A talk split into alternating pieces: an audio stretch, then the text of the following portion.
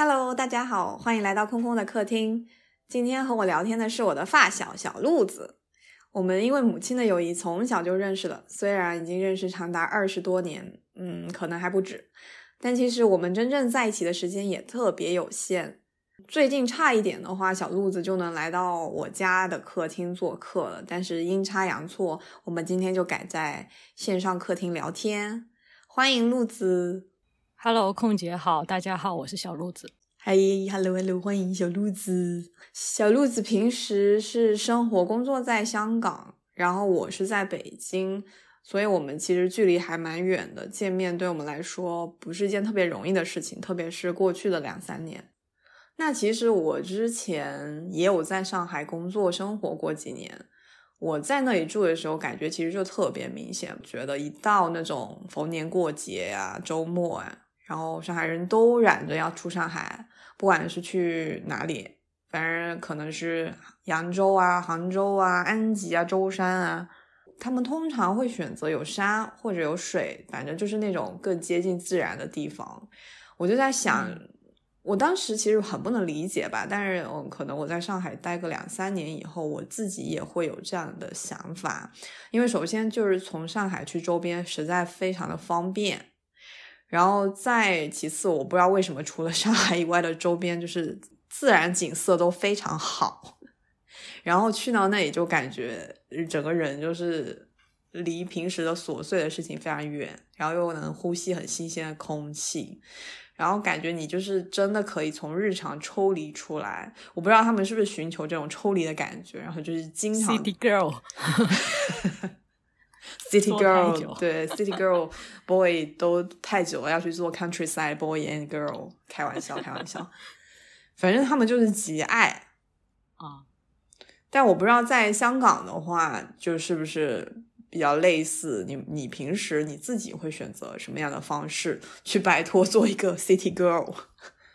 我本人，嗯，我本人除了爬山就是看戏，哦，看戏就看电影啊，看演出之类的，一半是给呃户外，一半是室内咯。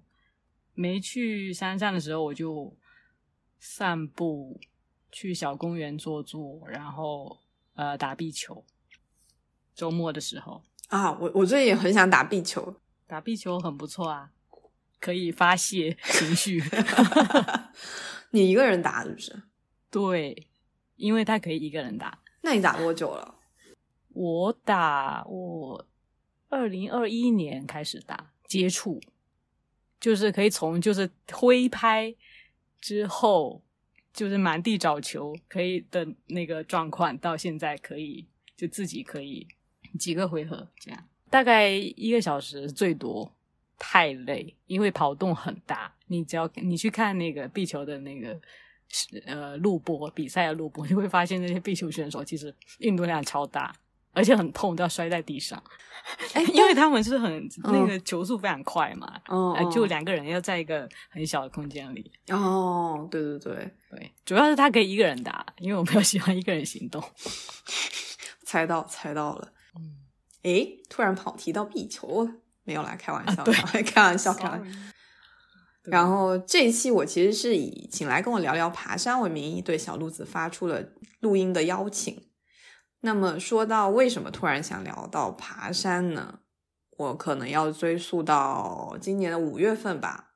从五月份以后，我就大概爬了三到四次的山，从南到北都有。有天台、莫干山，然后北京是长城那边，不知道是不是这几次体验都非常的好，自己觉得非常喜欢进山的感觉了。但我走的其实都是那种修葺的比较完善的那种步道啊，嗯，基本上都石板路吧。南方的话，也不用什么专业的那种装备或者准备，因为其实路上比较多行人都是那种遛弯的当地居民啊，或者像我们这样。偶尔去玩一玩、打打卡的，没有看到那种特别专业的，还有拿那种，比如说登山杖啊或者什么的那种。所以，哎，我就还蛮好奇，小鹿子是从什么时候开始爬山的？然后是什么契机让你开始爬山的？你这样介绍，我就觉得我自己爬山人设做的很成功。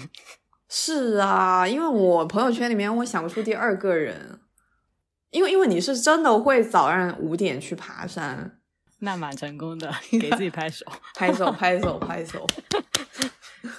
我我就是呃，刚工作没有多久，大概是二零一四年这样子，然后周末没事做，刚有认识一些朋友在群里面问有有人带队要不要去爬山。觉得很非常新鲜，所以就有跟了几次。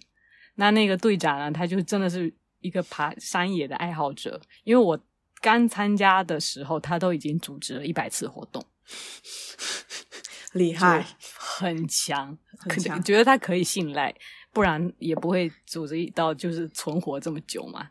这种群组，对对。然后，而且刚开始去爬的时候，就感觉它不像是一个运动，对我来讲好像是就郊游，因为。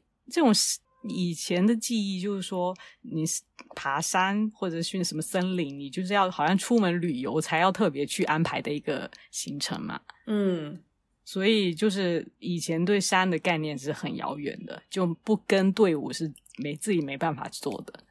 那我二零一四到大概二零一六年底，我就有跟这个队伍跟了三十次。哇哦！那一年至少十次。对，我我有我有去搜了搜搜了自己的那个照片啊，什么记录，就有有多达到三十次，所以就很真实，就每一座我都有去走。所以香港就三十座山是吗？对，我们因为每次都不一样嘛，就是参加的都不一样。然后你说香港地方那么小，都还可以就有这么漂亮的景色，是从来没想过的。而且还可以顺便锻炼身体，所以就是因为有那个比较信赖的队长，然后就是跟团的体验很好，然后又可以看到风景，又可以锻炼身体，让你爱上了爬山。对，当时是这个样子的，没错。要是因为爱上爬山的话，只是因为就这件事情，我是可以坚持做下去，然后又可以让我心情愉快的一个嗯活动。有很可能做其他事情就半途而废了，比如说打壁球，你可能打了半年之后没打了，都忘了这件事。但你爬山，你就会很长，真的，那我 快要十年了耶。这个礼拜安排好之后，你下礼拜又想要去别的地方，就持续不断的去走出去。你知道平时翻工真的很烦，那是有怎样的魅力会让你一直想去，一直想去啊？去爬山，它。就山里面里头没有人啊，很简单。哎，可是你不是跟跟队一起吗？我就是说早期啦，我我已经就是二零一七年的时候，我就都差不多自己走了。那自己走跟就是跟大家一起走，最大差别在于。你知道为什么我又要自己走了？因为那些那个队伍有时候就是人太多了，而且他们有个固定环节叫自我介绍，我不喜欢自我介绍，就是爬山的社群。对对对，就是他。我觉得有些人的目的是想要可能交朋友啊，嗯，认识新的朋友。志同道合，或者是他们可能聊着就有共同兴趣的，至少有共同语言，就可能会自己发展友谊什么之类的。嗯嗯。然后我就我是真真的只是想爬山的爬山，顺便锻炼身体。我没有要社交。对啊，你要自我介绍，我又不想说话，我也不想听到其他人社交，所以就一个自闭状态。自闭登山，没错。所以那时候就自己走了。嗯，也有朋友会想说，哎哎，也要不要约一起？我这也是也可以啦，但是没有人会愿意跟我四点就起来呀，凌晨。那你为什么要那么早起来啊？因为山上 就越早没有人嘛。也是，对不对？嗯，早上太早，然后天气呃夏天就很热，想说早点起来，早点结束我。就算走满六小时，我也还有大半天的时间可以做其他事情。六个小时，我对啊，你你早上四点多起来，你六个小时，你十点多十一点也下来啦，是不是？还吃个大午餐，大的早餐，大 brunch，还蛮开心的诶。就是如此简单。你目前为止，就这快要十年的爬山经历里面，觉得最有趣、最难忘的一次经历是怎样的？最难忘的其实有挺多的。有一次就是去那个西安看日出，跨年的日出，那次也有跟你说过，零下十几度，全部手脚都冰冻了，嘴巴跟脑子里都一直在骂脏话，就觉得自己为什么还要那么累？为什么？真的也还好啊，太冷了。但是到我看完日出的时候，都还是就一直在自我攻击。为什么？因为太冷。虽然非常美。还是没办法，就是太太累了，疲倦，太疲倦了。不过很奇怪的就是，我在可能半年多一点吧，嗯，我是跨年爬的，就十二月爬的嘛，一月一号。然后我在八月份，我突然就回想起那次日出，我心想，我还要再去一次，真的太漂亮了。那些苦我可以吃，但就有一种魔力在，太美了，真的，真的魔力诶！你过八个月以后还能想到那场日出。我就想起来，我还想再去，再怎么苦我都还是要再上去。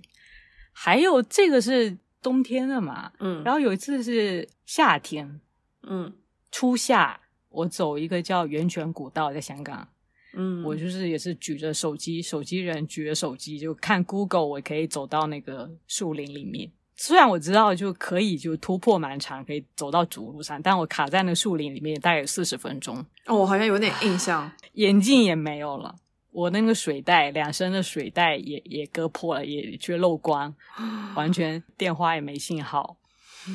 走到里面就没开始没信号，然后真的就时间卡的有点久，我就很慌嘛，充电宝也没有，因为我就会要减减少所有呃身上带的重量。其实山中其实不太要需要用到那个充电宝，那个电话，然后充电宝也没带，而且我就算翻到主路上，我还有那个两个多小时我才可以下去。我现在水也没有，什么都没有，那怎么办？真的有点害怕。最终我确认能继续突破呢，是因为我听到外面有越野车的。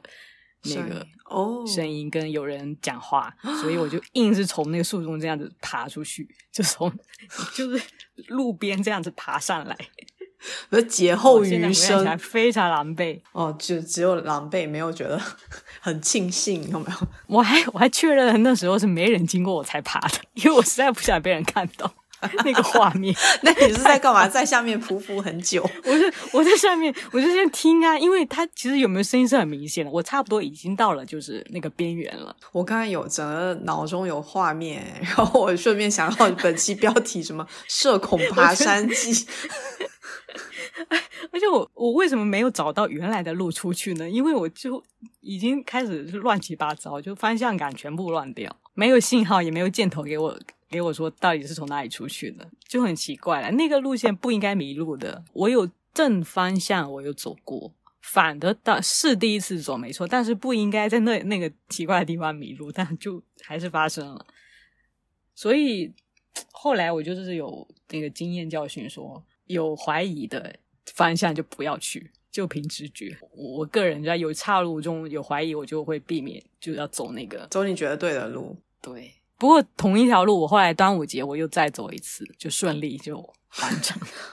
想说就是洗刷之前的记忆，这样。就你自己会默默打卡，就是这一次没有呃像你想的那样完成，就会再再去一次。那我就会再去一次，我会这样哎，蛮好的，常常会这样。反正有纯享乐的，也有受苦的，都还蛮有意思的。还有吗？有有一个地方是在呃西贡，叫做海下的地方。那时候是跟朋友三个人走，那巴士下车没有多久，就就看到那海景，就一直在感叹，词词穷的感叹海景太美。然后刚好就走到那个第一个海滩，他我们会翻过几座山啊，不过会先经过一个海滩，就有一个有心人士是用那个。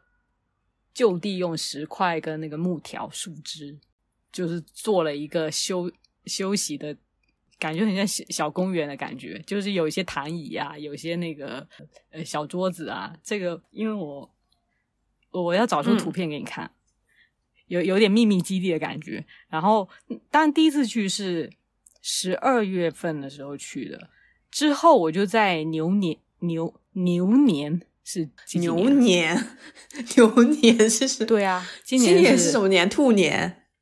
那那就牛那就 牛年牛年的大年初一又再去了一次，为你知道为什什么吗？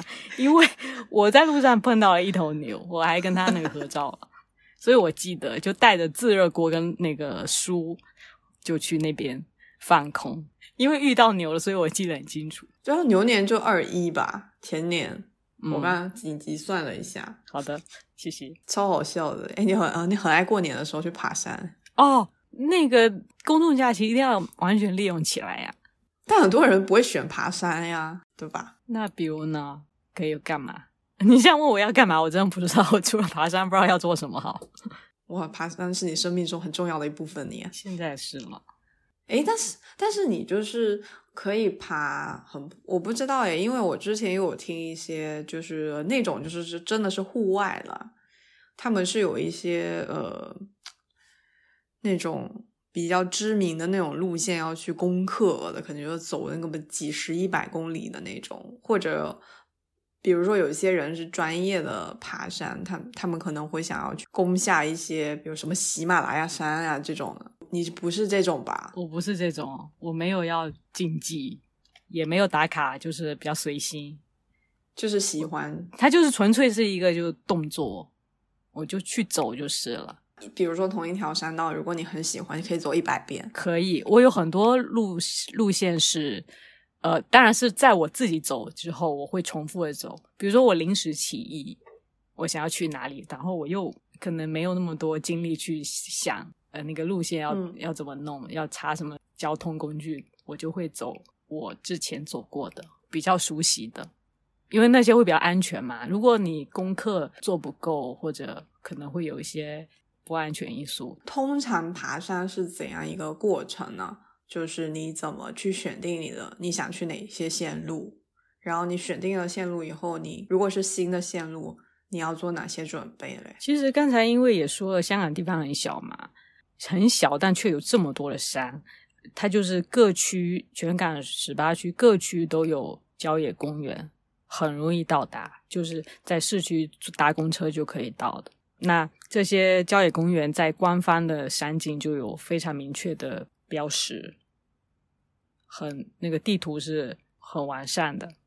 那就算是那个野山比较冷门的路线，也会有那些前辈，就比如说我刚才说的那种一百次的前辈，他会写写路线，所以就晚上都有功课可以爬。探险的部分，我就其实跟着前辈的路线就不用太担心，会根据我的心情跟体力吧，身体状况再看决定要去哪里。那你要带哪些东西啊？你爬山的时候，带的东西啊，就是跑鞋或者寒山鞋，就爬山的鞋。我觉得鞋子蛮重要的。口哨，口哨，口哨，对，这是万一有危险可以帮忙嘛。还有就是水，要带够水，这个是比较重要。长城的三四个小时带两升，当然也要看天气跟你本人的平时喝水的习惯。对，因为你山上是没有洗手间的，你喝的水或者你又不爱出汗，但你又喝的水 没地方去的话，那该怎么解决呢？对吧？找一个草丛。但是有人很硬嘛，但你就你你多带一点，就带带上它个两三升，我觉得就那种高的那个大尊的，大概有一点五升，你可以带两瓶嘛。大家都是一个背包，我觉得可以没问题的，因为你带多总比带少的好。是，然后就没啦，这么这么少东西。还有行山杖、手杖，那不是一定要专业，因为有时候你上山或者下山，那个可以借力，它不是因为那个地方有多难，你可以稍微借力，那个膝盖不会不会难受。那还有什么其他的我没有想到的东西？帽子，帽子，因为我因为我本人对防晒这一块就是没有在注重不太不太注重，所以只要我哦戴上墨镜就行了。我自己是戴墨镜，就是已经滤镜很美了，就不需要帽子。嗯，最精装的一个感觉。除了水之外。哎，真的很少东西，对啊，分分钟可以走，你看我连充电宝都不带，太厉害了。现代人怎么能没有充电宝呢？对啊，而且在香港，哎，不是有接电的那种地方。没有。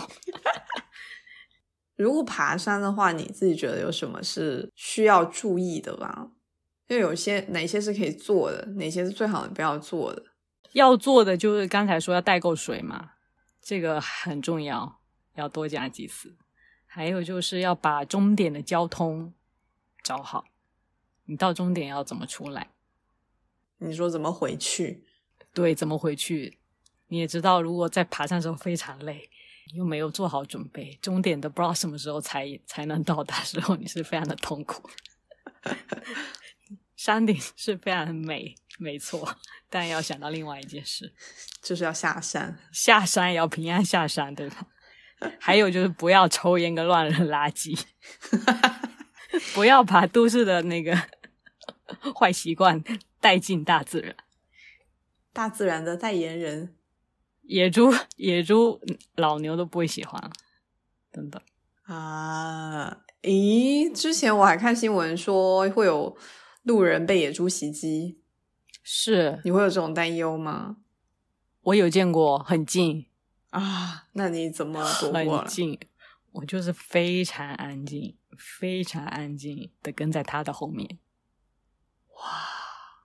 一直跟到那野猪走去了岔路，赶紧跑向另外一条 山上。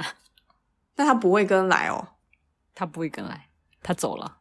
我跟在他后面，他他一转进别的地方，也是在水塘，香港很多水塘，嗯，我就在水塘的山下看到他的。他一转进废弃，有个废弃的笼子，嗯，我就赶紧转走，转到山上的那条路。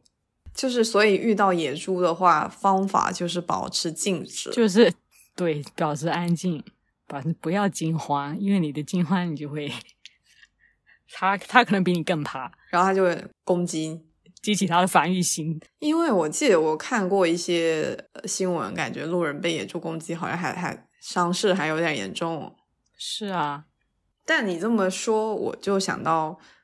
之前在网上刷到一个视频，就是也是国外的人吧，他们可能也在爬山嘛，然后碰到熊，然后就两个女生哦，应该那个视频就是说，呃，在野外碰到熊了，什么教科书反应，然后那两个女生就真一动不动，然后那个熊去打它也不动，然后过一会儿那个熊就自己走，哦，他们有直接接触哦，嗯，非常厉害，怕了吧？哇，所以真的他完全的就 hold 住，不能就爱安静了。我等会儿给你找那个视频。我觉得虽然我知道，可是好像很难做到。我我其实碰到牛，我都会我都会就慢慢的走过，我都不敢出大气。但牛不会攻击人吧？他的路他的路线跟你是就是你是你们是相遇的嘛？那山路就那么窄，你不可能你真的不好轻举妄动，不是你下去就他下去。好的。那你在这么多年的爬山的经历里面，你自己有感觉到，就是到了哪个时候，你自己感觉跟以前不一样？比如说，你说你开始的时候，其实感觉就很像郊游嘛，那那个时候可能就还抱着去玩呐，可能更业余一点。但你爬了这么多年，可能也就是在一个进阶的过程吧。然后你你有感觉明显的就是之前跟之后的差别吗？主要还是从跟队伍分开之后的差别，因为跟队伍的时候，嗯，就是抱着郊游，然后你可以见多点世面，嗯，我会没有考虑那么多，因为所有的路线都是交给队长丢路线出来，我就是直接跟，有看到风景好的我就跟，所以常常会把自己弄得很累。嗯，因为是人家选的路嘛，嗯，不一定合适你。而且当时就是空有蛮力哦，所以就有时候搞到周日去爬山，啊，周一就请假了。那同事周二就问我说：“你是不是就又去爬山，把自己又搞得残 残疾了，不能动，不能上班？” 常常会有这样，有点夸张。对我有几次我就走不了路，很累，走不了路，不想去了，我意志力我起不来。我就真的没办法请假，都是去这种户外行程，没办法。那现在现在长程短程，我是因为会比较了解自己的身体状况，就安排的会比较妥当一点，让自己全程啊全身都会在一个比较舒服的一个状态下。因为刚才说说说了，没有竞赛任务，也没有打卡任务，很随心的。还有就是最大改变，进山的时候我会放掉耳机，会听就鸟啊、风啊之类的，就大自然的声音啊。这个我觉得蛮好的，因为以前你出去，我刚才说我不想要跟别人社交，我就会戴耳机，就听自己的东西，也同时也忽略了大自然的声音嘛。在开头的时候，就是一开头去爬山还是会戴耳机。对，因为就觉得是我只是跟对吧？那个我没有什么其他的事情要做，可能别人看着我也是戴着耳机在走，就不会来跟我讲话 就很社恐，全程社恐一段过程。那你从什么时候开始把耳机摘掉？应该是一这个肺炎这段时间，我自己爬山开始的吧。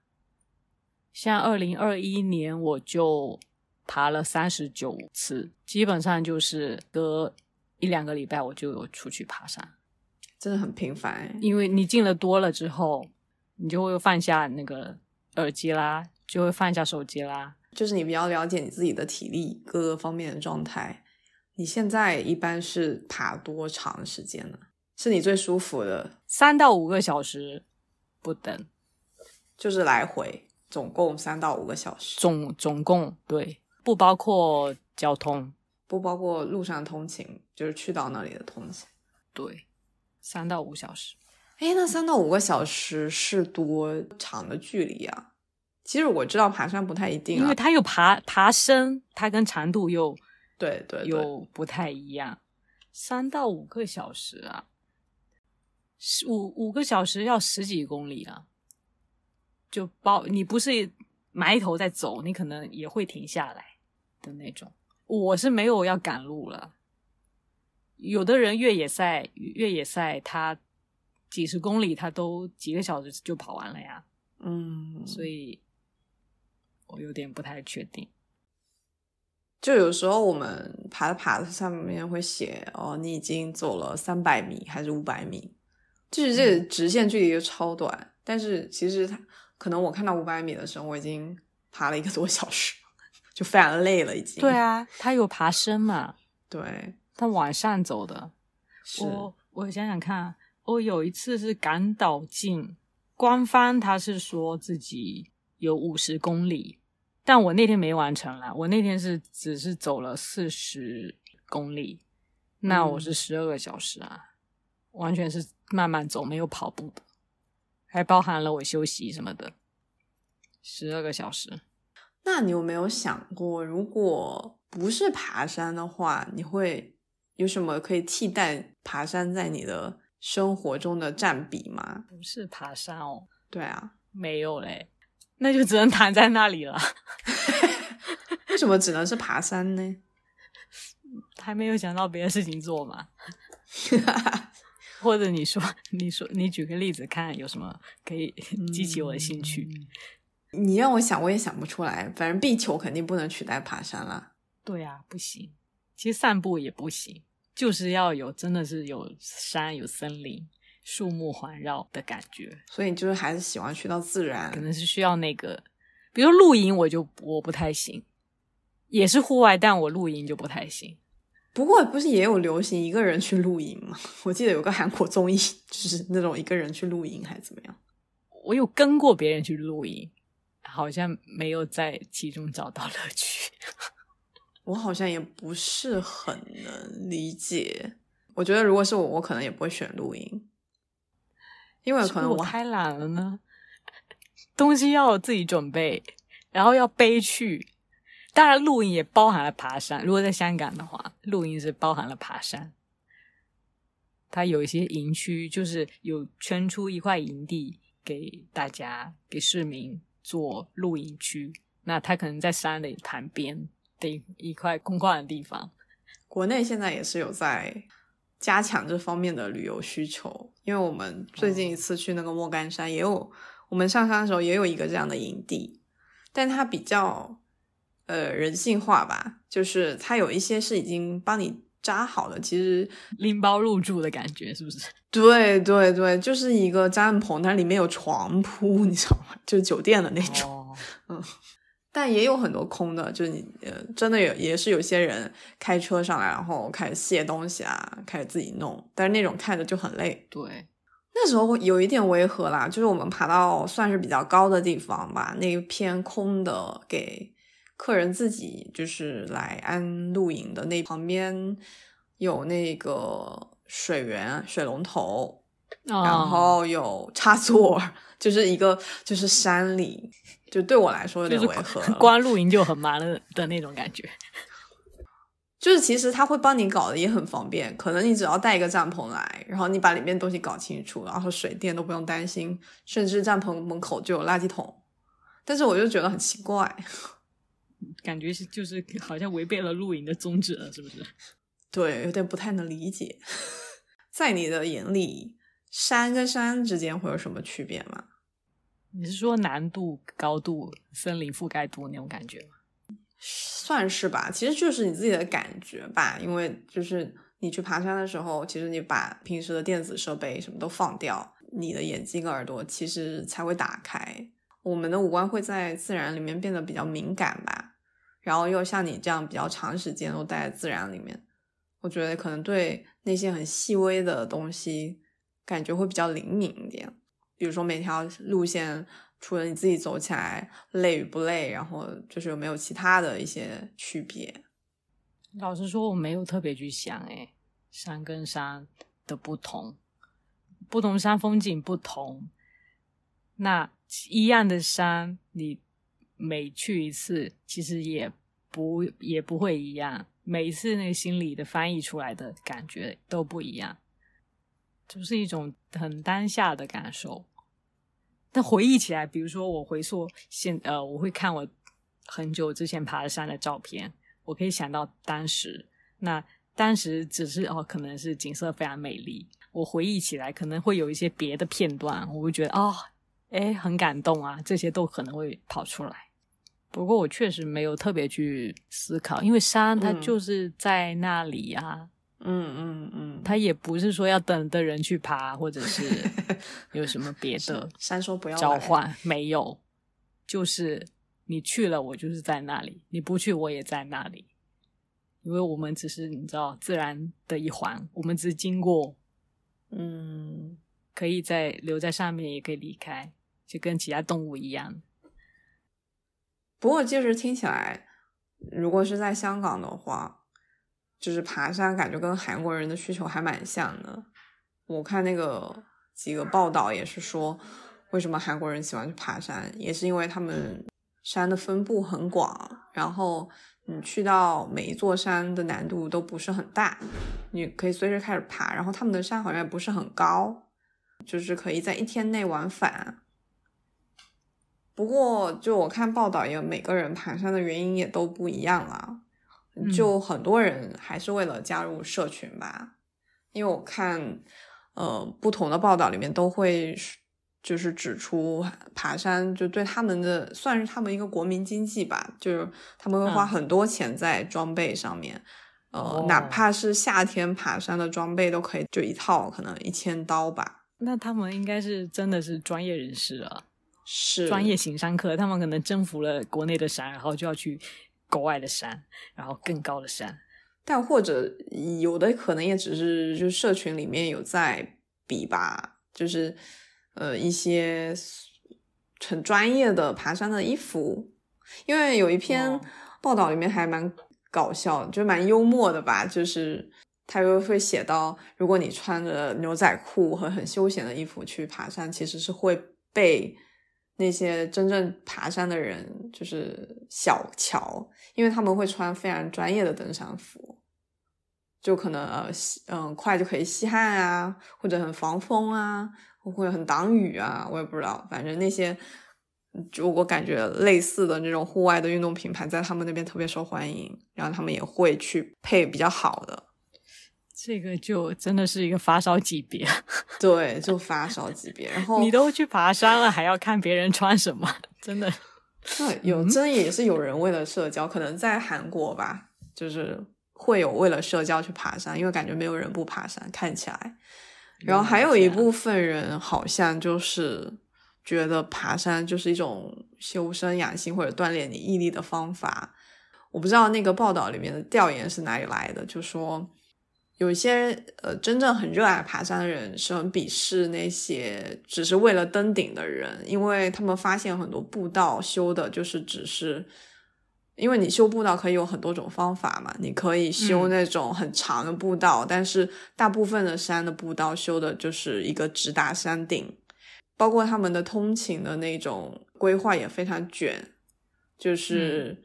你的地铁修的离山可能距离很近，会让你很方便去爬山，就是一系列的这种基础设施啊，然后建设这种都是促进你去做这项运动的，不管你是出于什么原因。原来是这样，蛮有趣的。但有一个就很像的，跟你刚才说就是爬山很方便，别因为他已经把地铁修到你就是很容易去到。哦，有一篇也很搞笑，他写的是那个步道的长度可以让你用怎么样的速度，然后在多长的时间内赶回来坐末班地铁回去。我就是在想，是真的有这么精确吗？这个可能在城市建设的时候已经都考虑进去了，鼓励市民多加应用。对，然后说什么 hiking 就爬山是他们的 national identity 国民身份，还以为他们就是走去健身房狂魔呢。应该都有。韩国人不是也是？是，感觉你的可能你爬山的点就跟这些就比较不一样吧，就更私人一点。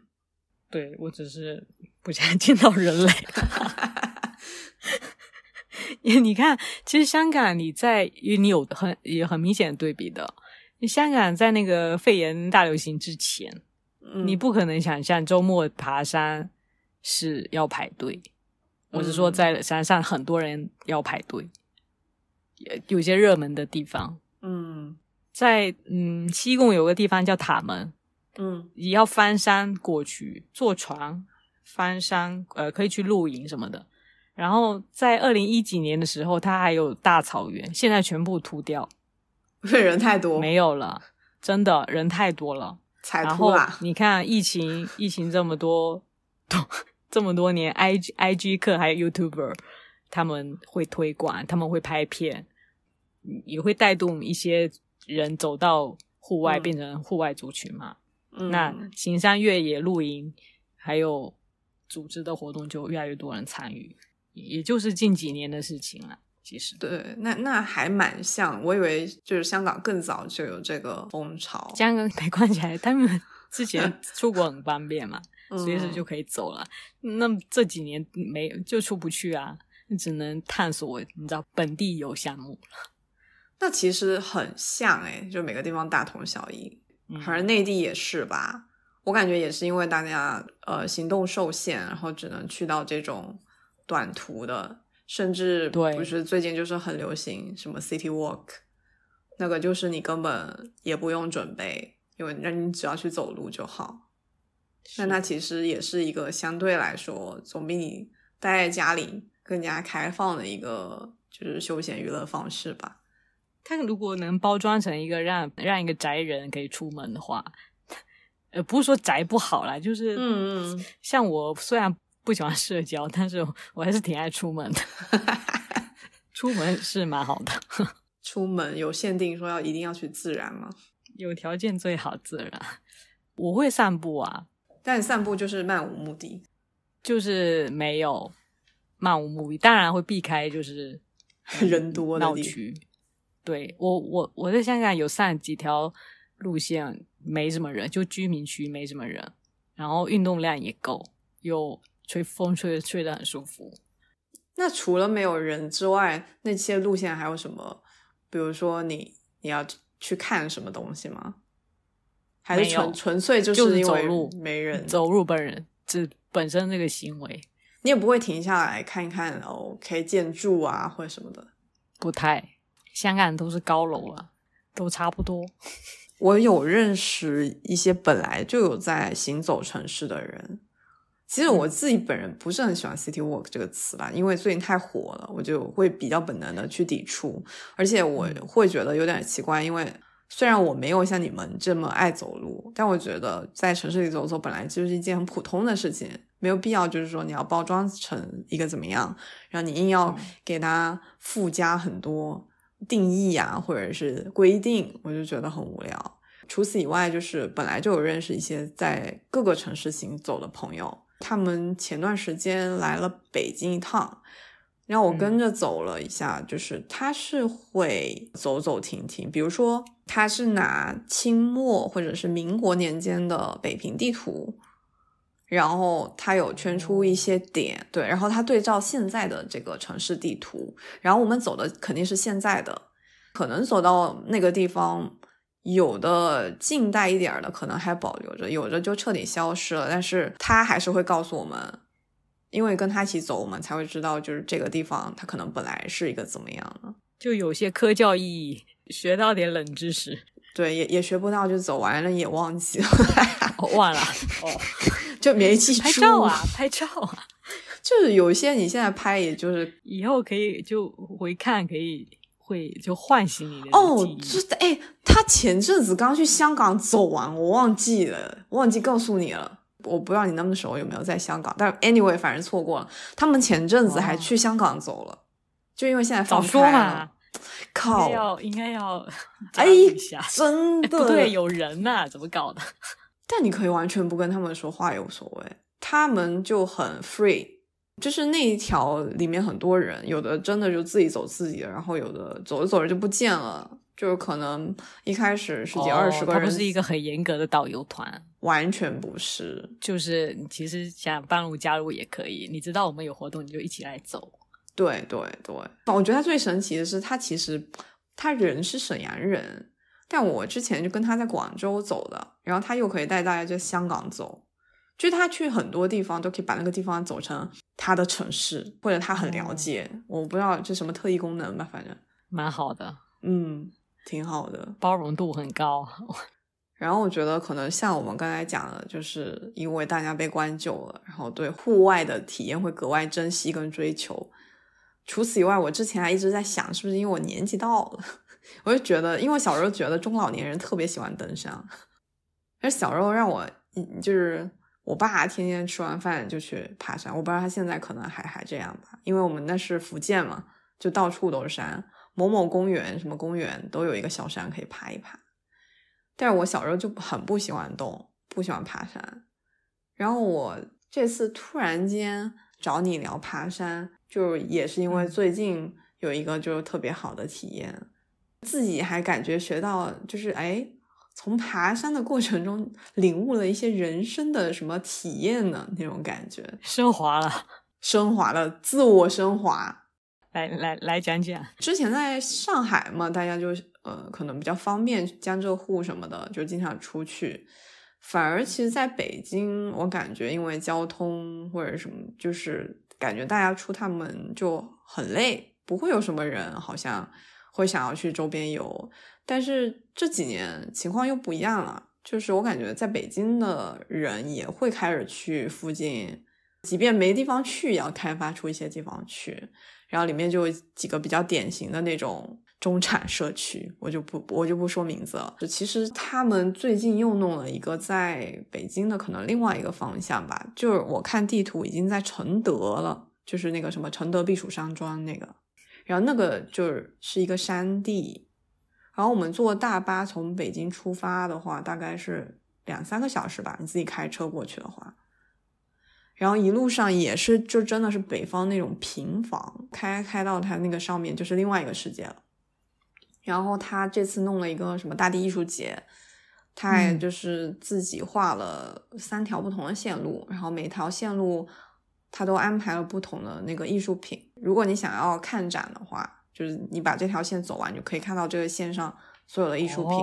对，然后有三条，每一条大概就是往返两个小时，其实不是肯定不会给你搞太难嘛，因为它主要的辐射群体还是他们的业主嘛。同时，山里的不同的地方、不同的时段都有各种各样的表演，比如说晚上的时候有呃露天电影，哦有那个露天的音乐，我我还现场看了哈雅乐队呢。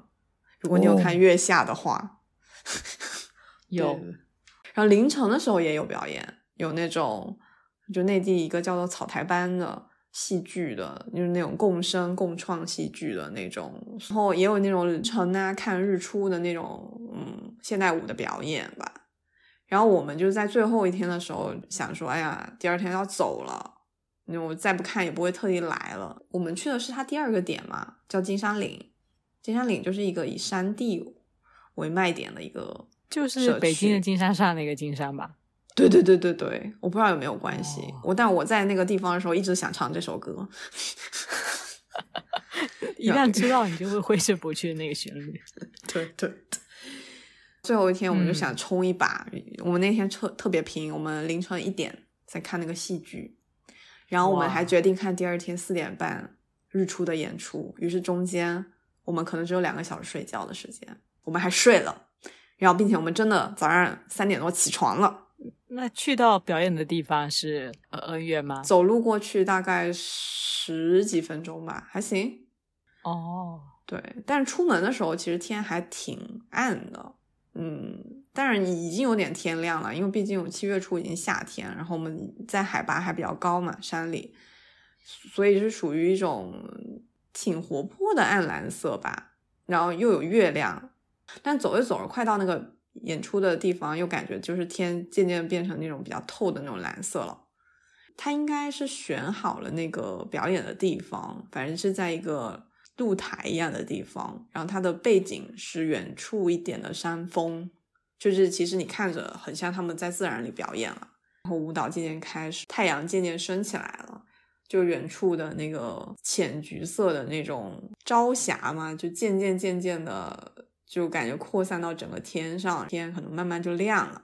而且那时候太阳应该会比较温柔吧？非常温柔，就很不刺眼，对，空气也特别好，气温也很好。因为今年各个地方都高温，然后那个时候北京也特别高温。我们录播课的现在是北京刚刚发过大水，但是倒到一个多月前又是那种很可怕的高温。但是在山上的话，就是气温刚刚好，可能因为也很早吧，就像你说，你挑早上四点去爬山，也是不想太热，哎，对，演出演一演嘛，就到五点多，然后我们就决定去爬最后一条没有爬过的线路。前几天走的线路过程中的标识都还蛮清晰的，因为毕竟这个地方是人造的吧。山路是野的，但是也是由人来勘探出来、画出来的，所以我们两个就，我跟我朋友虽然就是平时也不运动、不搞户外、不登山，但是也觉得还挺放心的，觉得自己可以，然后我们就出发了。然后就是早上五点多，但是我还蛮意外的，其实山里不是我想的那样，就只有我们两个，有一些人都已经开始往回走了。其实中间我们也有迷路，然后迷路的时候是非常巧的碰到了另外一个人，但是呢，这些人都有一个共性，就是 就是四五十岁的中年男性。我不知道为什么这个年纪的叔叔们不是哥哥们，哎，算了，太恶心了，男士们就是都都感觉五点多就在山上，可能已经爬了一趟了。然后他就刚好跟我们是从不同的路线，我们下去，他要上来，然后我们就交换了一下那个信息，然后各自就没有迷路，就还蛮好的。哦，就是是没有走回头路的一个线。对，没有走回头路。然后我朋友是一直想走回头路，当他碰到不太确定的路的时候，然后我就一直想要走没有走过的路。中间其实我们是有一些就是分歧吧，但也不会有什么 argue 或者是争吵之类的。就我们可能商量商量，就说 OK，你想走新的路，那你就走看看。如果觉得不对劲，我们再回头。就一直是这样去试，然后就有。走到野长城，就走了很多。前两天我们走的时候，远远看到一些残垣断壁什么什么，然后我们就都翻到了，然后也经过了一个、就是前几天说还蛮远的一个景点吧。以前有一个人修行的一个道观，我们俩都挺开心的吧，因为就是早上风景真的很好看，然后我们也爬了蛮高的地方往下眺望。自己还有一个私心比较开心的原因，是因为我觉得我们能看到这些，是因为我坚持走了没有走过的路。我自己升华出来的一个 点是，就是当我们比较不确定，因为走那个没走过的路，走着走着，经常感觉前面没有路了，看起来感觉就离我一米吧，就很近的距离。但是我们走走走走到前面，就会发现下面还是有路的，就是哪怕是这么短的路，但是一定要走到尽头才能知道前方到底有没有路。然后我就会把它升华成人生。这可能就是爬山的时候为什么会有一些意义在，就是每个人都自己就找到了那种体验，它不一定真的是好像你觉得它是升华的部分，它很自然的就带你有这种感觉，而且你在爬山的时候，就是觉得它除了景色美啦，让你心情舒服以外，大自然就是很包容度很高。就是感觉我进到这个地方是大自然在包容我，真的每个人感觉都很不一样呢。然后短暂的时间，我就会觉得，嗯，那我可能下山，我又可以包容其他人类，居然 就会有这样子的。而且你在大自然的时候，就是很顺服的一个角色。你看你在山里面，风一刮或者万一下雨，我都有遇过的。但是你没办法，就是什么事都做不了，只能等它过去，等它过去，或者适应它。对，很奇妙的一个存在。觉得大家可以去爬爬山，诶就哪怕是我就爬我这种已经比较人工的那种，我觉得都会蛮有体验的。或者可能对我来说，偶尔走走那种没走过的路吧，就我觉得特别好玩。好了，那我们差不多接近到结尾了。你有没有一些给大家推荐的路线呀之类的？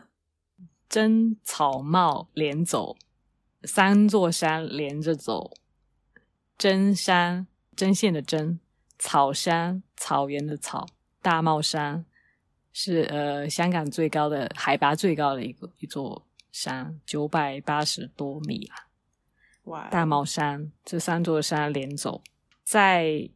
呃，香港的麦理浩径上面，就是麦理浩径是一条一百公里的山径，分成十段，然后这三座山呢就在七到八段上，爬升可以来到一千一百米，嗯，长度大概十七公里，就难度不是太高，因为呢，它就分了有梯级部分的石路。有些土路，所以就算是呃路人单独郊游也可以负荷。大概要走多久啊？走的累的话，随时都会有支路可以退出。那我的记录是走了六小时吧？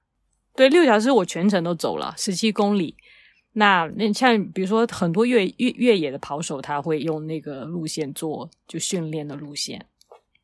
那我本人因为是没有什么要，没有没在赶时间，所以就早上走十点多走，到了傍晚差不多五点吧，嗯，五点这样子下山。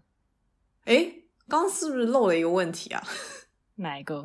就你你下山以后会干嘛？当然是大吃一顿啊！因为在大吃一顿这件事情，我会在规划路线的时候，我都规划进去。好开心！那有时候会根据我要大吃一顿什么餐厅，我再来规划我的路线。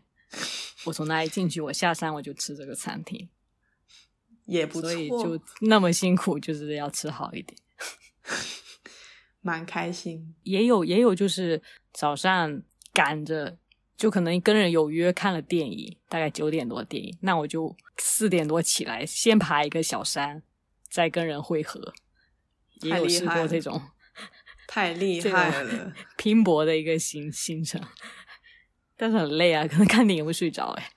哎，真的会有人早，就是我因为早场电影来对我来说就是还蛮不可思议的，因为之前那个芭比刚上的时候，然后不是排片哦特别少，然后有一家电影院好像只排了一场，周日早上八点四十五分，然后当时就我就无语，我就想说谁会周日早上八点四十五分去看电影？结果你刚刚说哈，刚刚你说我蛮经常的。如果我要做 City Girl 的话，我就是看早场电影，也是会早起出去。哦，然后这样就下下午可以干别的是吧？对啊，哦，好的，是我 狭隘了，早场电影也比较便宜吧，是早上是比较便宜。经济。好的，这一期我们就先聊到这儿啦，谢谢小鹿子，谢谢空姐。希望大家找个时间去爬山吧，真的很开心，或者做做别的。最后分享一句山友田馥甄的话给大家：爬山的目的就是平安下山，注意安全。嗯，那就这样喽，好的，再见，拜拜。拜